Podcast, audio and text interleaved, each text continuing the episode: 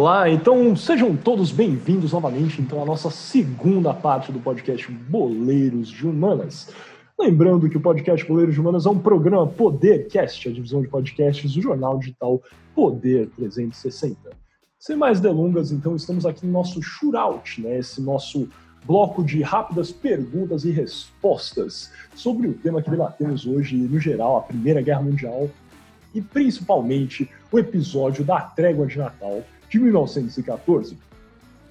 Sem mais delongas, então, passando à nossa primeira pergunta. Em que cidade o arquiduque Francisco Ferdinando foi assassinado? Para quem prestou atenção no podcast, falamos várias vezes sobre isso. Seria A. Belgrado, B. Bagdá, C. Bucareste ou D. Sarajevo? Gui, qual é a sua resposta? Eu vou de uh, D. Sarajevo. João, mesma pergunta: em que cidade o arquiduque Francisco Ferdinando foi assassinado? A. Belgrado, B. Bagdá, C. Bucareste ou D. Sarajevo? Para quem prestou atenção, é D. Sarajevo. Justamente os dois estão corretíssimos. Sarajevo é, foi a cidade onde o arquiduque Francisco Ferdinando foi assassinado pelo Gavrílio Príncipe. O Gui tava me zoando aqui no começo da gravação, falando que eu não sabia, mas eu tô até falando, Gavrílio Príncipe, membro da sociedade da mão preta, mão negra, não sei exatamente se é preta ou negra, agora me fugiu, mas Gavrilo Príncipe, nacionalista sérvio, assassinou o arquiduque Francisco Ferdinando quando ele transitava em seu carro aberto. É difícil pensar, né? Vários, vários líderes já foram assassinados quando transitavam em seus carros abertos, né? Alguma hora eles deveriam parar, né? Que bom que pararam. Mas justamente isso. Em Sarajevo, Arquiduque Francisco Ferdinando assassinado pelo Gavrilo Príncipe. Perfeito, os dois acertaram. Pergunta número 2. Qual dos seguintes países foi neutro no conflito? Seria A. Portugal, B. Espanha, C. Brasil ou D. Grécia? João? Letra B, Espanha. Letra B, Espanha. Gui, a sua resposta. Qual país foi neutro no conflito? Portugal, Espanha, Brasil ou Grécia? É isso mesmo, tem que ser a letra B, Espanha. Letra B, Espanha. Os dois são corretos novamente. A Espanha permaneceu neutra no conflito. Brasil, para os que não sabem, sim, entrou na guerra em 1917 e Portugal também, nossos queridos irmãos lusitanos também participou da guerra. Então, justamente os dois certos. Letra B, Espanha permaneceu neutra durante a Primeira Guerra Mundial. Passando então para a pergunta número 3. Que evento levou à entrada do Brasil no conflito? Seria A o, tele, o telegrama Zimmermann. B. O medo de uma invasão argentina ao Brasil. C. Navios brasileiros sendo torpede, torpedeados por submarinos alemães. Ou D. Ambições de conquistas na Península Itálica. Gui, sua resposta. Essa pergunta é boa. Eu, eu quase falei, ia falar que a letra é B, porque foi na Segunda Guerra que o Brasil tinha medo de uma invasão argentina, uh, e o Getúlio Vargas até mandou uh, um contingente de militares para o Rio Grande do Sul, uh, para realmente estar preparados em caso de uma invasão argentina. Mas não foi o caso na Primeira Guerra. Na Primeira Guerra, eu vou com a letra C. Navios brasileiros sendo torpedeados por submarinos alemães. Beleza, e João, qual é a sua resposta? A. O telegrama Zimmermann. B. Medo de uma invasão argentina. C navios brasileiros sendo torpedeados por submarinos alemães, ou D. Ambições de conquistas na Península Itálica. Vou também de letra C. Navios brasileiros sendo torpedeados por submarinos alemães. Mesmo sendo chato, empatando o jogo mais uma vez, né, Guilherme? é justamente a letra C. É... Deixa eu ver. Não tem como ah, eu acabei de pensar. É, é difícil não errar essa, eu acho, mas eu acho que não é chato quando acertam, até porque todos, todos acertaram a resposta de forma correta. Né? Acertar de forma correta é difícil. É. mas é, parabéns aos dois, justamente isso. É, os navios brasileiros, né? É, eu acho que o navio Paraná, que foi afundado por um submarino alemão, isso aí é, fomentou né, uma insatisfação imensa dentro do, é, dentro do Brasil à época. Inclusive, o presidente Venceslau Braz acabou por demitir um de seus ministros é, que tinha descendência alemã, Lauro Müller, é, para quem quiser ler um pouco mais sobre a participação do Brasil na Primeira Guerra Mundial é, e né, as ações que o presidente Venceslau Braz tomou à época para engatar o Brasil neste conflito. Então, os dois acertaram, é justamente isso: navios brasileiros sendo torpedeados por submarinos alemães. Parabéns aos dois. Espero que vocês, ouvintes, tenham ido bem como o João e o Gui neste nosso shootout. Sem mais delongas, então, passando para o nosso quinto e último bloco do podcast Boleiros de Humanas, as alternadas.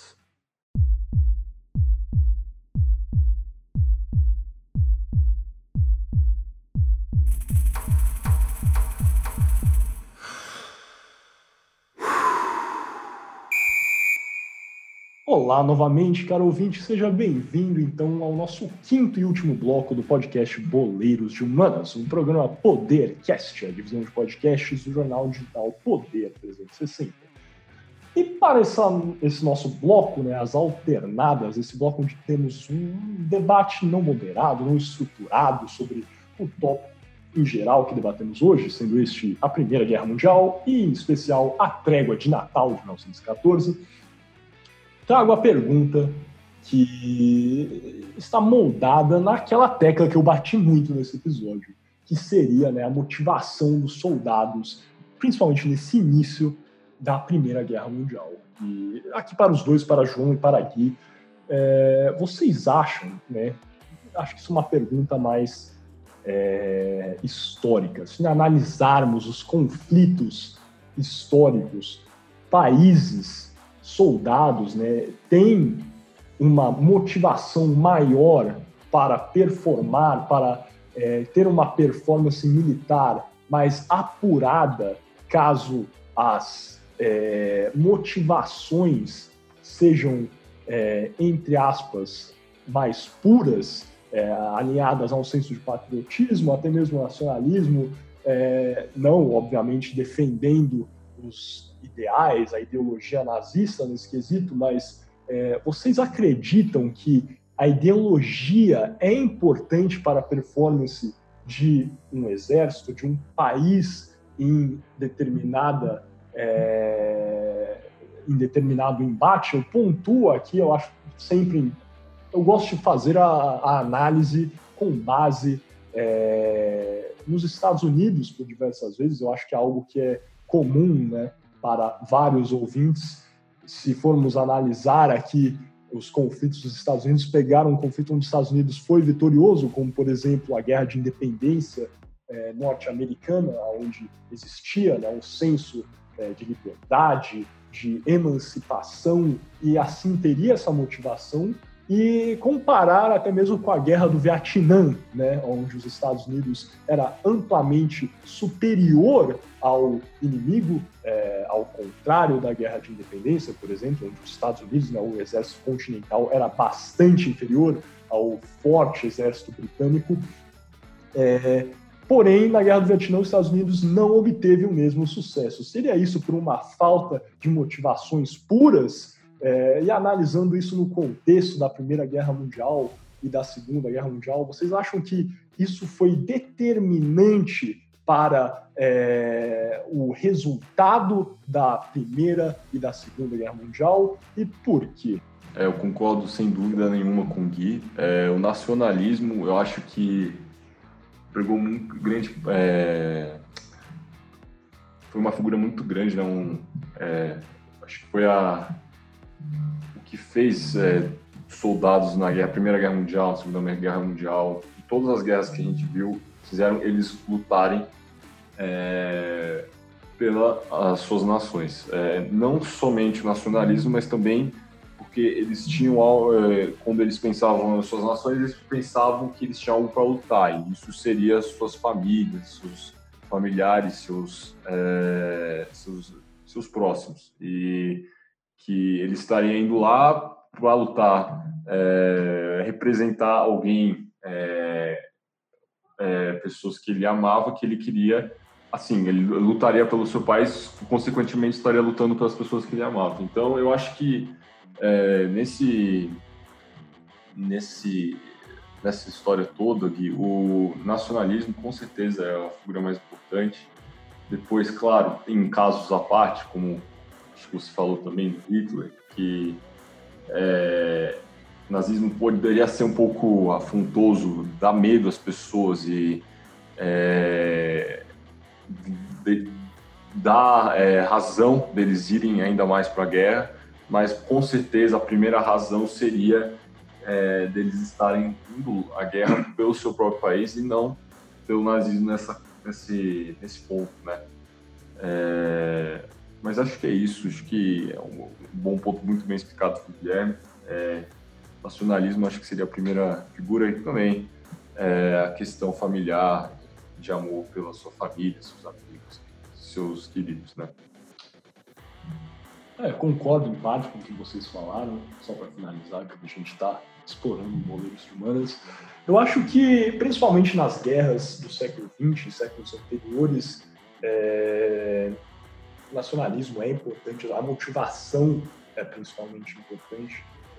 É, mas eu, eu acho que no sentido de, de ser vitorioso né, é, em um conflito, mais do que ter uma ideologia, etc., que represente bem, é, é ter é, uma motivação que ajuda os combatentes, os soldados, acreditarem, um líder que fomenta um sentimento é, que impulsa os combatentes é, no campo de batalha. Seja o Hitler, né, aqui, obviamente com todas as ressalvas, não estamos fazendo apologia ao nazismo, é, enfatizando o trabalho nazista, mas é inegável que o Hitler, por óbvio, é, angariou um suporte massivo é, soldados, daqueles que estavam em, sua, em seu poder à época, e as forças armadas é, da Alemanha nazista lutavam com bastante fervor devido às políticas de Adolf Hitler. Obviamente não eram todos, sim, existem alguns é, relatos de indivíduos que eram dissidentes, mas isso não era a maioria. Por óbvio, a maioria da Alemanha nazista acreditava e lutava com fervor, e a máquina nazista, né, já tocamos nisso em outros episódios, principalmente no episódio das Olimpíadas de Berlim, era muito poderosa nesse aspecto.